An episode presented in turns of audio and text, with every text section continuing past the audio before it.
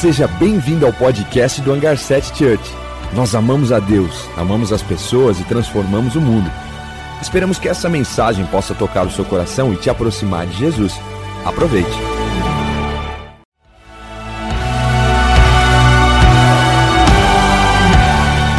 Seja bem-vindo ao podcast do Hangar 7 Church. Nós amamos a Deus, amamos as pessoas e transformamos o mundo. Esperamos que essa mensagem possa tocar o seu coração e te aproximar de Jesus. Aproveite. Muito bom dia. Para quem não me conhece, eu sei que a gente tem bastante pessoas chegando agora. Meu nome é Luiz Neto. Eu já estou no hangar há alguns anos e sou casado com a mulher mais maravilhosa e incrível do mundo. Ela não está aqui de manhã porque ela está grávida, seis meses e acordou com bastante dor nas costelas. Então eu falei, amor, fica aí à noite você vem. Então ela vem mais à noite. Se você quiser ver Mateuzinho, somente à noite, tá bom? Bom, nós estamos encerrando hoje uma série que chama Chamados para Fora. Então se você chegou agora, fique tranquilo, essa mensagem vai ser para você também. Ah, falar sobre isso.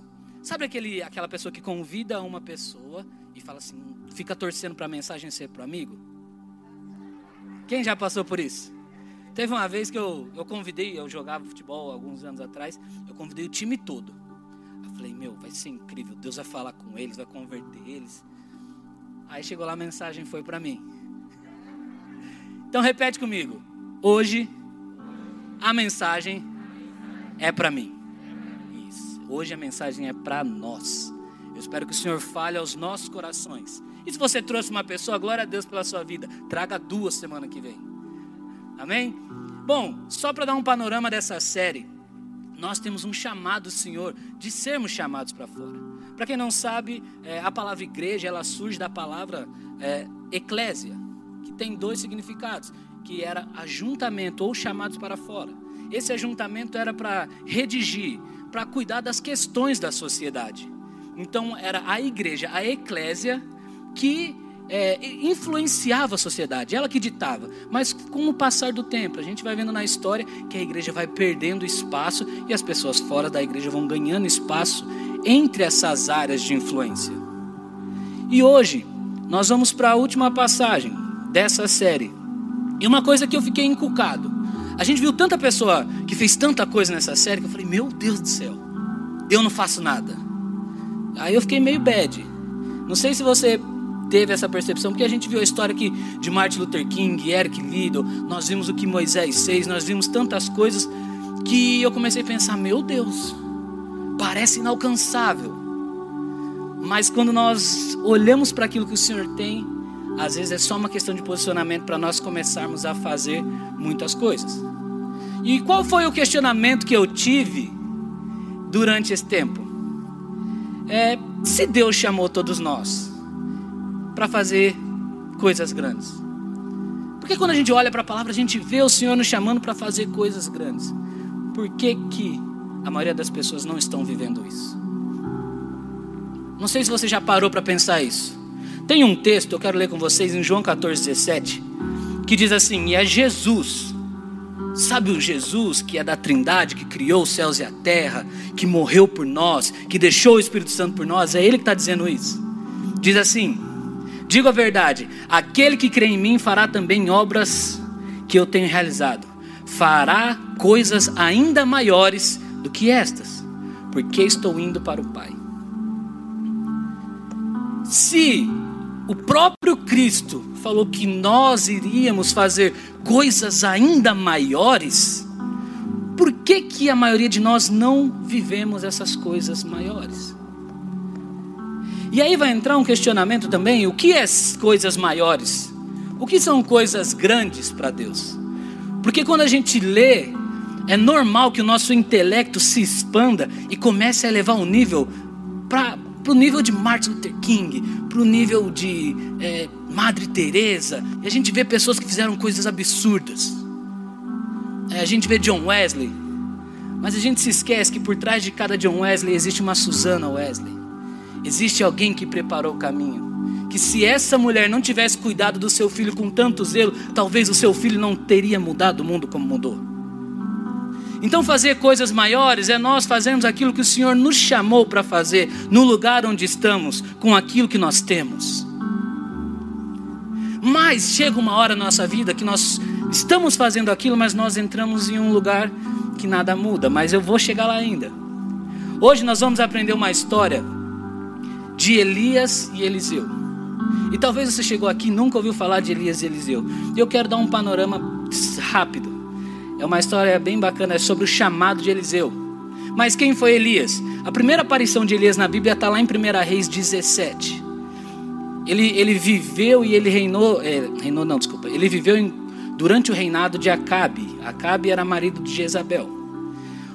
O significado do nome Elias é o meu Deus é Javé. Qual era o propósito de Elias? O que, ele tinha que fazer naquela época? Ele estava combatendo o culto a outro Deus. Então o que, que ele fez? ele acabou com todos os profetas de Jezabel, todos os profetas de Baal. E aí o que aconteceu? Jezabel quer matar Elias. E aí Elias foge. E aí Deus fala com Elias, está em 1 Reis 19, a gente já vai ler. E aí só para contextualizar melhor, quem foi Eliseu? Eliseu era filho de Safate, tinha uma vida tranquila. E o nome de Eliseu é Deus, meu Deus é salvação, o significado de Eliseu. Então é muito importante, toda vez que nós pegarmos a Bíblia, estudarmos os significados de tudo que nós encontramos lá. Porque nós vemos aqui que Elias foi um profeta incrível. Meu Deus. Para quem não sabe, Elias foi o que foi arrebatado, tá? Ele foi levado para os céus. Numa carruagem, pegando fogo, bem bacana. É, o nome dele era Meu Deus é Javé. Ele tinha um propósito de acabar com isso. Agora Eliseu tinha um outro propósito. Ele tinha que dar sequência. Então eu quero ler o texto Está lá em 1 Reis 19, vai ser do 19 ao 21. Então, se você tiver com sua Bíblia old school, que é desse tipo aqui, fique à vontade. Eu espero você abrir um pouquinho. Se você tiver com a sua Bíblia new school, ou é new school, né? Look, new tradition, você pode abrir no seu celular. E eu quero convidar você a 1 Reis 19, 19 e 21, que diz assim. Como eu falei, Elias estava fugindo. Aí Deus fala assim para Elias: Olha, você vai ungir, vai, ser, vai ir até três pessoas, e uma delas era Elias.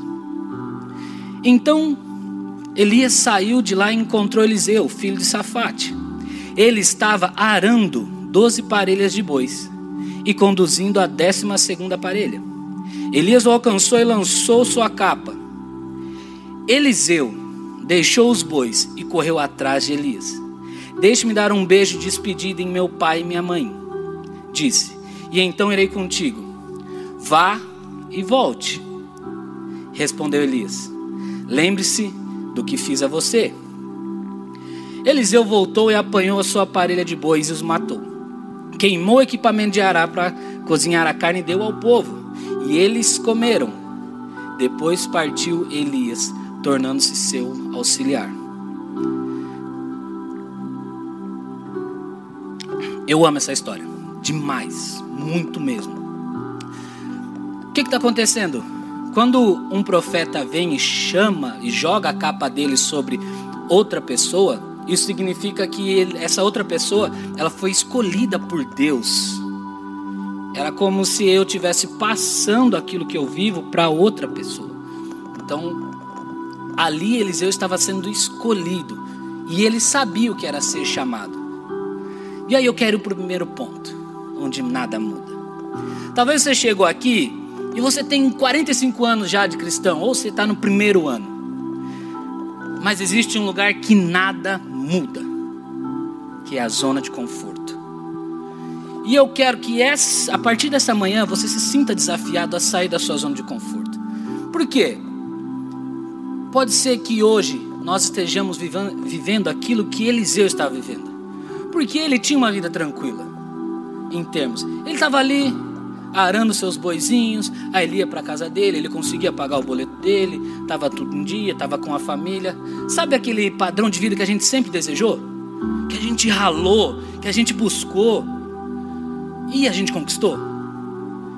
Às vezes isso começa a chegar um pouquinho no fim da vida. Por chegar um pouquinho no fim da vida, a gente já não quer se arriscar um pouco mais. Com Eliseu começou um pouco mais, um pouco mais cedo. Isso também pode acontecer com a gente. Então, às vezes você está naquele emprego que você sempre quis, ou naquele relacionamento que você sempre desejou com aquela pessoa, mas parece que as coisas vão ficando normal. Existe uma coisa quando a gente se entrega a Jesus, né? É aquela questão do primeiro amor. Eu lembro que quando eu, eu me converti, eu tinha um Adalto, a gente era o Batman e Robin. Né? A gente tinha uma moto e duas motos, nem lembro. Aí o Adalto dormia em casa e a gente saía.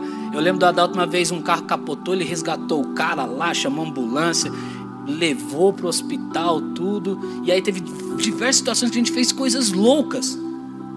Coisas que você fala, meu Deus, que incrível. E se eu perguntar para muitos aqui, eu tenho certeza que no começo da trajetória era, era loucura. Fazia tudo por Jesus. Nossa, se pregava na rua, e pregava na praça, e pregava dentro da igreja, e estava pregando enquanto o pregador estava pregando, e, era, e cutucava o amigo que não era crente para ele ouvir, presta atenção aí, presta atenção, né, sabe?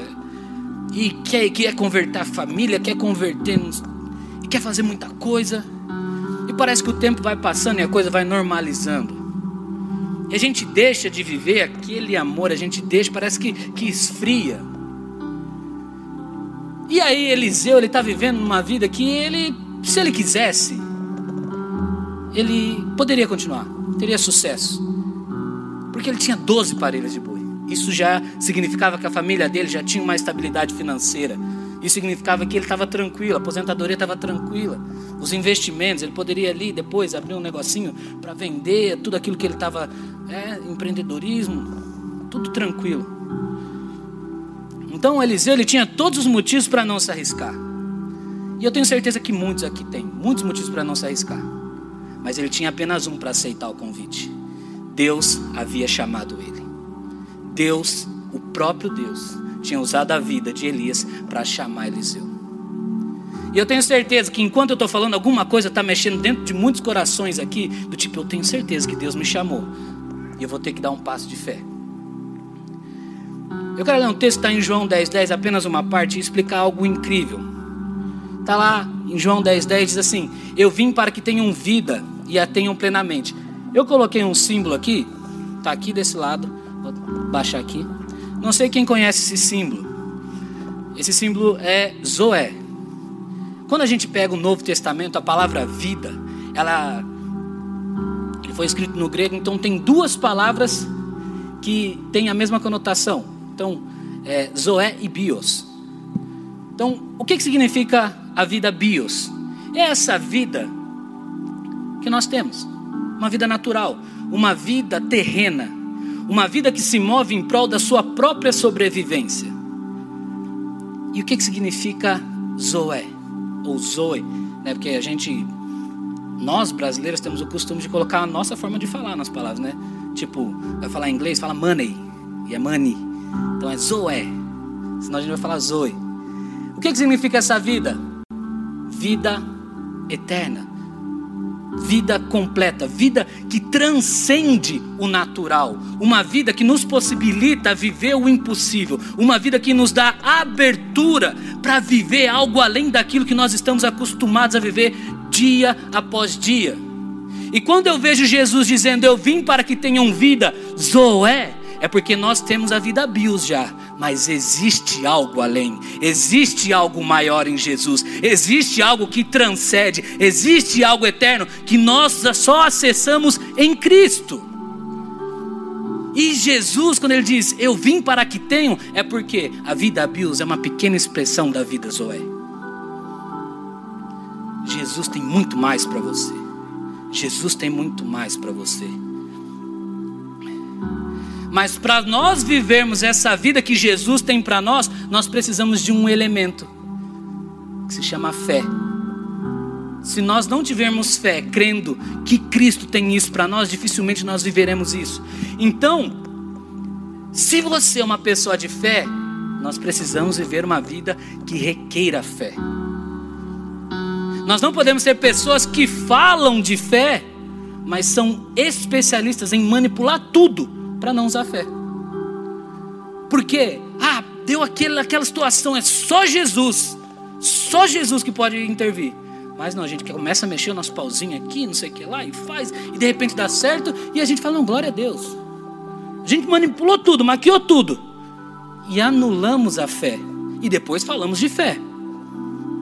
Não. Jesus nos chama para um relacionamento, para uma dependência, para falar, Cristo, me ajuda. Isso é, nos ausenta de fazer a nossa parte? Não.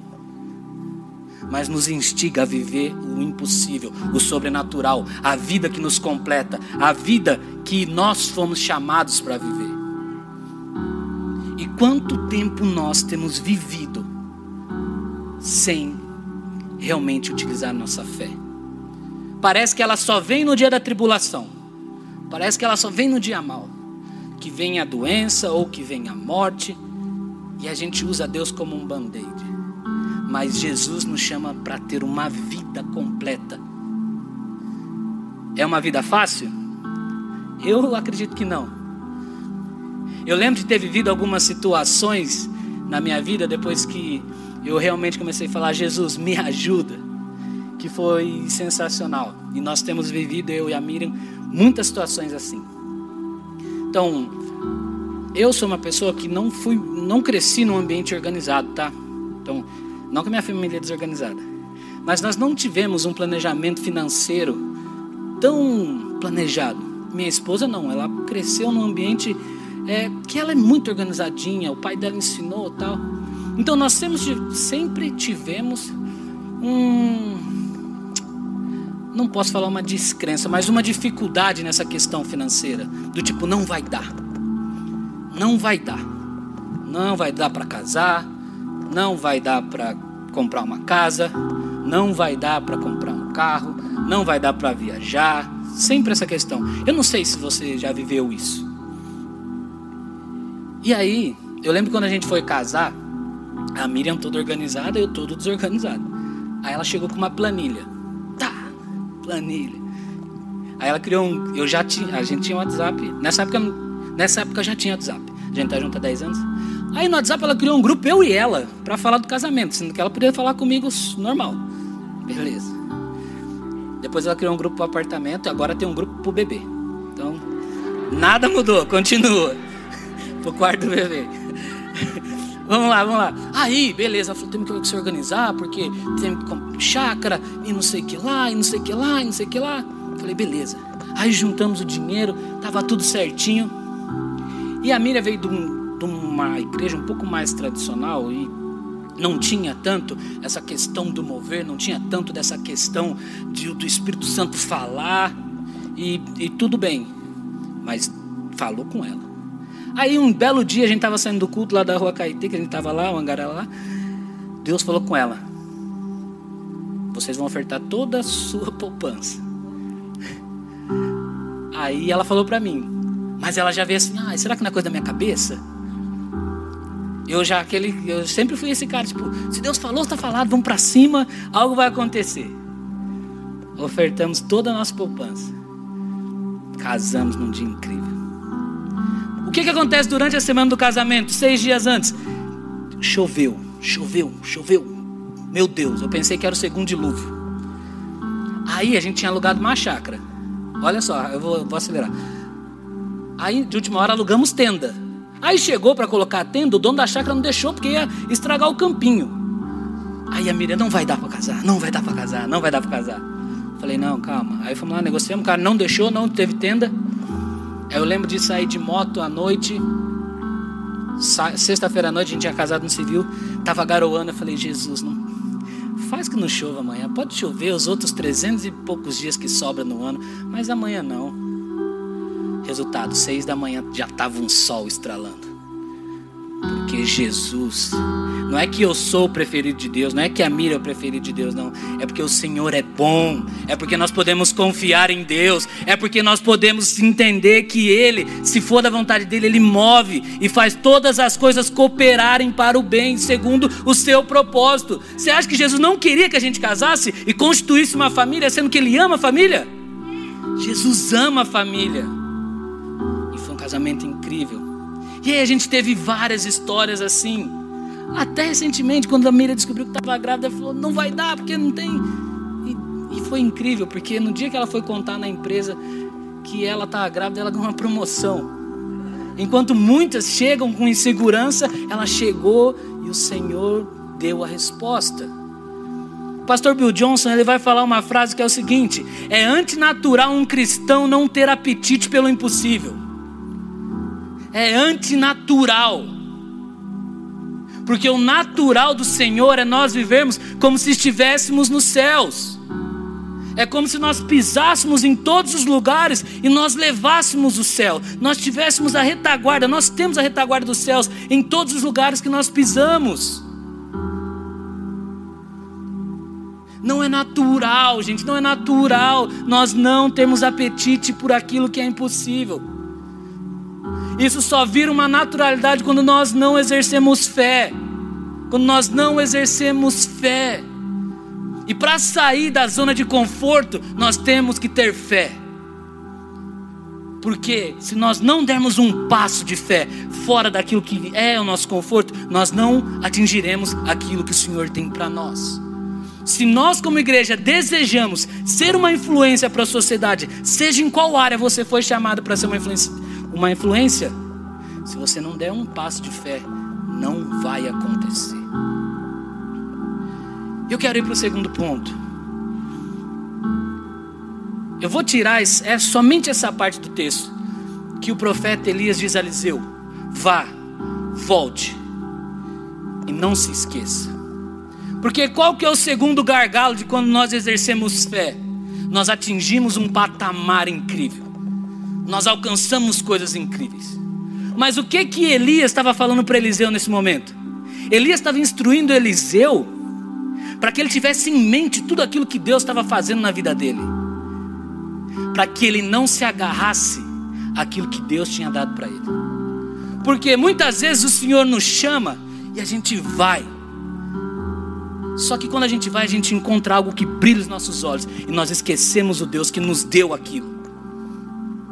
Por isso Elias está falando assim: vá, mas volte. Nós somos chamados para fora, mas nós somos chamados para voltar. Jesus não nos deu apenas uma passagem de ida. E quantos foram e não voltaram? Quantos foram e não voltaram porque amaram mais aquilo que Deus deu e esqueceram o Deus que deu? Eu tenho certeza que todos aqui vai ter aquela história daquele amigo ou daquela menina que você discipulou. Você deu a vida por ela. Aí de repente ela se apaixona, ou ele se apaixona. Ele fala, eu estou orando por ela. Aí você fala, glória a Deus. Aí você discipula sobre namoro. E aí essa pessoa começa a namorar. E aí esquece Deus, esquece igreja, abandona tudo. Ou a pessoa ela está eu quero esse emprego e tal, estou me preparando e tal, e você vai dando as diretrizes e a pessoa vai, consegue um emprego, mas não tem mais tempo de ser família na igreja. Só está indo, só está indo, mas não volta. E começa a gostar muito daquilo que foi lhe dado e esquece de quem deu. Sempre traga à memória aquilo que te traz esperança. Sempre traz à memória aquilo que Deus fez na sua vida. Por que, que eu venho todos os dias? Se eu pudesse, eu viveria na igreja. Porque eu sei a vida que eu tinha antes de Jesus. E para lá eu não quero voltar. E eu tenho certeza que muitos aqui chegaram de uma forma e vão sair transformados. Mas saiam daqui em mente aquilo que Deus vai fazer na sua vida. Aqui é um lugar para nós sermos família. Porque quando a gente enche a nossa mente, nós ocupamos a nossa mente com aquilo que o Senhor fez na nossa vida, nós estamos enchendo o nosso tanque de gratidão. E a gratidão é o combustível que nos faz voltar também. Não é o único motivo. Nós vemos aqui, nós viemos para cultuar o Senhor, adorar o Senhor, sermos transformados pela Sua glória, sermos equipados para ir para a sociedade, para influenciar. Mas nós somos chamados para voltar para a presença. Não que lá nós não estamos na presença, tá? mas nós somos chamados para ser comunidade, para ser família. E quando o profeta Elias fala para Eliseu: Olha, você vai estar tá indo se despedir dos seus pais, mas volte, lembra o que Deus fez? Ele não está sendo cruel em falar: oh, Você vai abandonar a sua família. Porque eu quero ler uma, uma passagem que está em João 25, rapidinho. vou ler mais para frente. Não abre não, desculpa, desculpa, tá? Vou ler mais para frente. Então sempre volte para aquele que é maior de tudo o que ele pode te dar. Deus sempre vai ser maior do que tudo o que ele pode te dar. Sempre. Deus é maior do que a minha esposa. Deus é maior do que meu filho. Deus é maior do que a minha função eclesiástica. Deus é maior do que tudo que Ele pode me dar. Por isso eu olho sempre para o Senhor. Por isso eu coloco a minha esperança no Senhor. Porque Ele é muito maior das coisas que Ele pode me dar, mas Ele é muito maior do que as situações difíceis que eu vou passar. Ele é muito maior da falta de esperança que eu tenho. Ele é muito maior da dúvida, da crise existencial que eu passo. Deus, Ele é maior. Mas chega um momento, chega um momento que a gente tem que pôr na balança. E eu quero ir para o último ponto. Porque eu sei que não é uma situação fácil. Coloque na balança a decisão que você vai tomar daqui a alguns minutos. Por quê? Eliseu vai e ele volta, e ele toma uma atitude. Ele queima tudo aquilo que era instrumento de trabalho dele. Eliseu, quando ele queima tudo aquilo, as parelhas de boi, ele está tomando um passo, falando: Olha, eu já não vou viver mais essa vida eu já não vou viver mais essa vida. Porque existia a oportunidade de voltar. Existe uma pessoa na Bíblia que chama Demas. E Demas, ele andou com Paulo, ele aprendeu com Paulo, ele foi um cara que viu Paulo fazer muitas coisas. Mas chega um determinado momento que uma fase da igreja, onde a igreja está sendo perseguida, traz medo para Demas. E Demas ama mais o mundo e abandona Paulo. Eu não sei o que é a sua parelha de boi hoje. Eu não sei a, o que é aquilo que você está tá deixando você numa zona de conforto. Pode ser que seja algo muito bom. Pode ser que seja um medo, pode ser que seja uma insegurança. Pode ser que seja um relacionamento.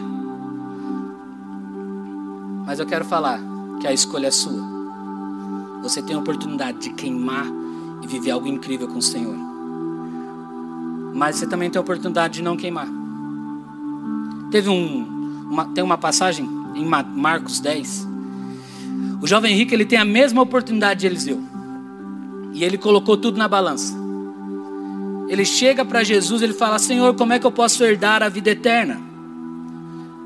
Aí o Senhor fala, Jesus vai falar para ele assim: ó, vende tudo que você tem e me segue. Quando Jesus fala isso, ele coloca na balança. Ele coloca na balança a estabilidade financeira, ele coloca na balança é, a aposentadoria, ele coloca na balança, ele coloca na balança os riscos que ele ia passar, que ele não sabia como seria viver com Jesus, onde eles iam dormir, o que, que eles iam comer, o que, que eles iam vestir. Ele começa a pensar: meu Deus, eu já tenho algo seguro aqui, por que, que eu vou me arriscar? Só que a verdadeira tragédia para o jovem rico é que ele nunca vai saber o que ele perdeu. O jovem rico não andou sobre as águas ou viu um amigo andar sobre as águas. O jovem rico não viu Lázaro sendo ressuscitado. O jovem rico não estava lá quando Jesus veio ressurreto. Por isso é muito importante nós não apenas calcular os riscos de queimar as nossas parelhas de boi, de queimar aquilo que está nos travando, mas nós temos que colocar na balança custo de não queimar. O que, que você não está vivendo pelo fato de não ter queimado as suas parelhas de boi até hoje? O que, que nós estamos deixando de viver, deixando de influenciar, deixando de alcançar pelo simples fato de que tem algo que nos deixa preso em uma zona de conforto? Se é a segurança, Jesus é a nossa rocha. Se é a questão de provisão, Ele é o provedor. Ele é tão provedor que quando nós somos viver com Ele, as ruas são de ouro. Se é identidade, Ele nos chama de filho. Se é sede que você tem, Ele é o rio que, que flui águas de vida. Se é uma doença, Ele é o Senhor, o médico dos médicos. O verdadeiro risco não está em se lançar uma vida que Deus tem para você é permanecer na vida antiga, onde nada acontece, onde nada muda. Porque o que seria a vida? Não seria apenas a história de como a gente morreu?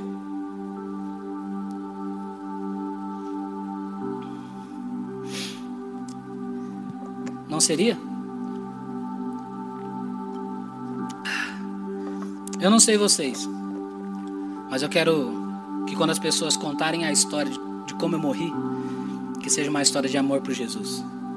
Uma história de quem amou Jesus fazendo o que tinha para fazer, com o que tinha para fazer, com o que tinha nas mãos. Não me importa se eu vou ser o novo Martin Luther King, não me importa se eu vou alcançar as nações. O que importa é que eu quero amar o Senhor até os últimos dias. Eu quero amar o Senhor até minhas últimas forças. Eu quero ensinar o meu filho a amar o Senhor assim como eu amo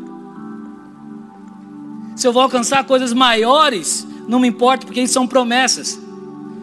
E eu só quero alcançar com o Deus da promessa. Mas eu quero advertir, eu quero falar uma coisa, eu quero que você grave isso. O custo de seguir Jesus é grande. O custo de não seguir Jesus, ele é maior. O custo de seguir Jesus, ele é alto, ele é grande mas o custo de não seguir Jesus, ele é maior. Ele é maior. Porque quando nós estamos com Jesus, nós estamos com um propósito. Nós não estamos que nem uma barata tonta, nós estamos indo para um alvo. Nós temos um chamado, nós temos identidade, nós temos provisão, nós temos esperança. Pode vir o dia ruim, mas nós temos a âncora, nós temos a rocha, nós sabemos de onde vem o nosso socorro. Mas sem Jesus, nós só temos aquilo que somos, e o que somos sem Jesus é nada. Somos falhos. E o que, que eu quero falar com isso? É que Jesus tem uma vida plena, completa para cada um aqui. Eu não sei como é que você chegou aqui. Eu não sei se você tem 30 anos como cristão ou, ou é o seu primeiro dia, como eu falei no início. Não importa. O Senhor tem vida plena, vida que transcende a naturalidade, vida que é sobrenatural. Vida que nós podemos levar para todas as áreas onde nós atuamos, vida onde o professor ele ensina e o aluno é transformado para transformar a sua família, vida onde o dono de restaurante ele serve, ele ajuda para que os clientes sejam tocados, seja por um bilhetinho que ele enviou, vida que é aquele que trabalha numa empresa e faz a mesma coisa todos os dias, mas no intervalo prega Jesus para os seus amigos, que leva a salvação onde está, que leva as boas novas onde está. Por quê? Agora eu quero ler aquele texto que diz assim: quando o jovem rico vai embora, tem a sequência. E aí olha que Jesus fala, porque Pedro fala: Meu, por quê? Por que, que ele não quis? E aí Jesus diz assim, 29, Marcos 10, 29.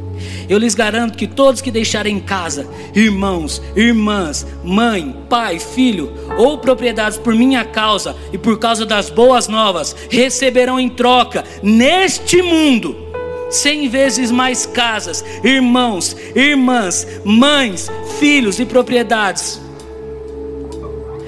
Com perseguição e no mundo futuro terão vida eterna. Contudo, muitos primeiros serão os últimos, e muitos últimos serão os primeiros. Quando nós somos chamados, não é para abandonar a nossa família, mas significa que nós teremos mais família. Hoje eu não tenho uma família ou duas, que é a minha e a da Miriam. Hoje eu tenho centenas de irmãos Hoje eu tenho a família do Adalto, eu tenho a família do Tiago, eu tenho a família do Luke, eu tenho a família do Juan, eu tenho a família de muitos. Por quê? Porque Jesus nos deu. E todos têm essa família, pelo simples fato de que nós tomamos uma decisão. E eu quero convidar você a ficar em pé. E aí você deve estar com o coração pegando fogo, ou doido para para tomar uma decisão de falar eu quero mudar o mundo, eu quero fazer acontecer, eu quero ver o que o Senhor tem. Como eu posso começar a mudar o mundo ainda hoje? Como é que eu posso? Primeiro ponto é dê o seu sim para Jesus. Dê o seu sim, que seu sim seja sim. A segunda coisa que você pode fazer para começar a mudar o mundo ainda hoje ser obediente àquele que você deu sim. E o terceiro, não tenha medo de ser fiel no pouco. Não tenha medo de ser fiel no pouco. Não tenha medo de ser uma mãe dedicada que pensa: ah, eu só estou cuidando do meu filho, não estou fazendo nada na igreja. Não tenha medo de começar o seu empreendimento com pouco. Não tenha medo de ser fiel no seu emprego no, com pouco. Mas seja um fiel obediente. Seja um fiel que deu o seu sim para o Senhor. Comece a mudar a história da sua família, da sua vida a partir de hoje. E se a sua vida está estagnada, você fala, Neto, eu sou, sou crente há 100 anos e para mim, tudo bem, está colocando na balança. Não sou eu quem convence, é aquele que é maior do que eu, é o Espírito Santo. Eu quero orar para essa palavra.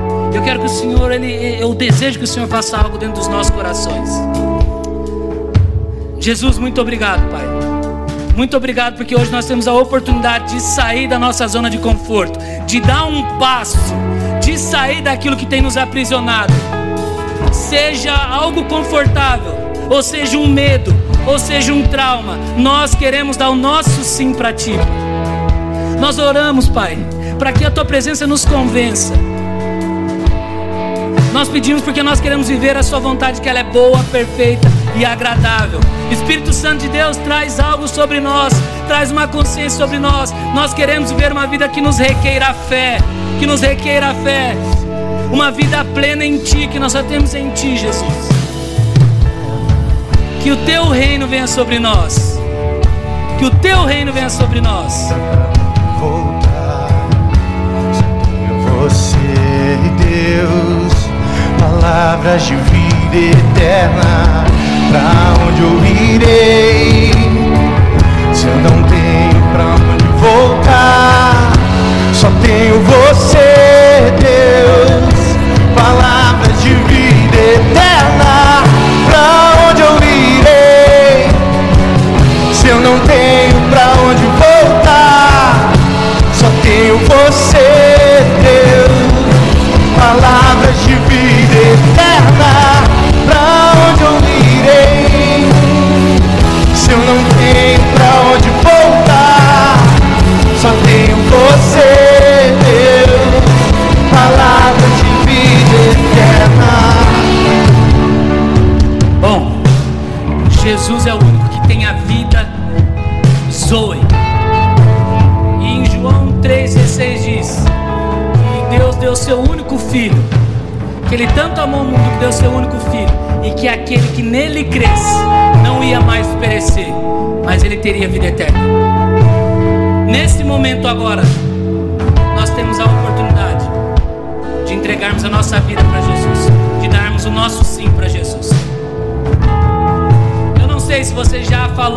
já declarou, Jesus, você é o meu Senhor, Salvador.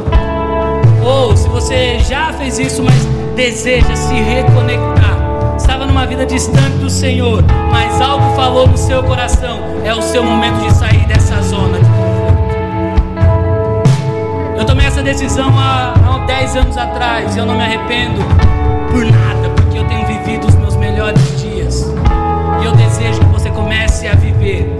partir de hoje os melhores dias da sua vida com Jesus. Eu vou contar até três. E no três, você que deseja entregar a sua vida para Jesus, deseja falar: Jesus, o meu sim é para você. Você é o meu Senhor e Salvador. Você é aquele que tem capacidade de salvar a minha vida. Aí você vai levantar a mão. Eu vou contar até três. E no três, se você deseja se reconectar voltar àquela presença, aquele primeiro amor, ter um, novamente uma história com Jesus, você vai levantar sua mão. E ao levantar sua mão, fique com ela levantada, porque você vai receber um cartão e vai passar no lounge, porque nós desejamos ser família nesse novo processo da sua vida. Nós queremos ser família nessa restauração. Então quero convidar todos a fechar os olhos. Coloque na balança aquilo que você quer viver a partir de hoje. E eu vou começar a contar. Um, Jesus ele te ama, ele se entregou para que nós venhamos ser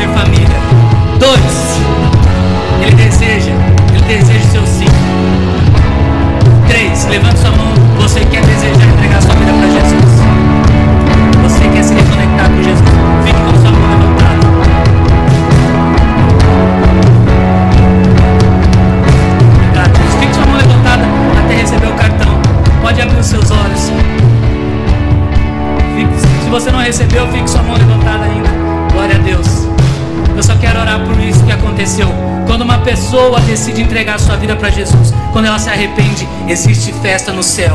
E hoje, agora, está tendo uma festa incrível no céu, porque pessoas se entregaram para Jesus. Vamos orar, Jesus, muito obrigado, Pai. Muito obrigado por cada vida que se entregou, por cada vida. Hoje está tendo festa nos céus e festa aqui também. Os nossos corações estão queimando por tudo aquilo o que o Senhor vai fazer daqui para frente. Novas histórias, novas famílias sendo alcançadas, porque nós iremos nos posicionar. Que o teu reino venha, que a tua graça e a tua misericórdia alcance todos nós. É isso que eu te peço, em nome de Jesus. Amém.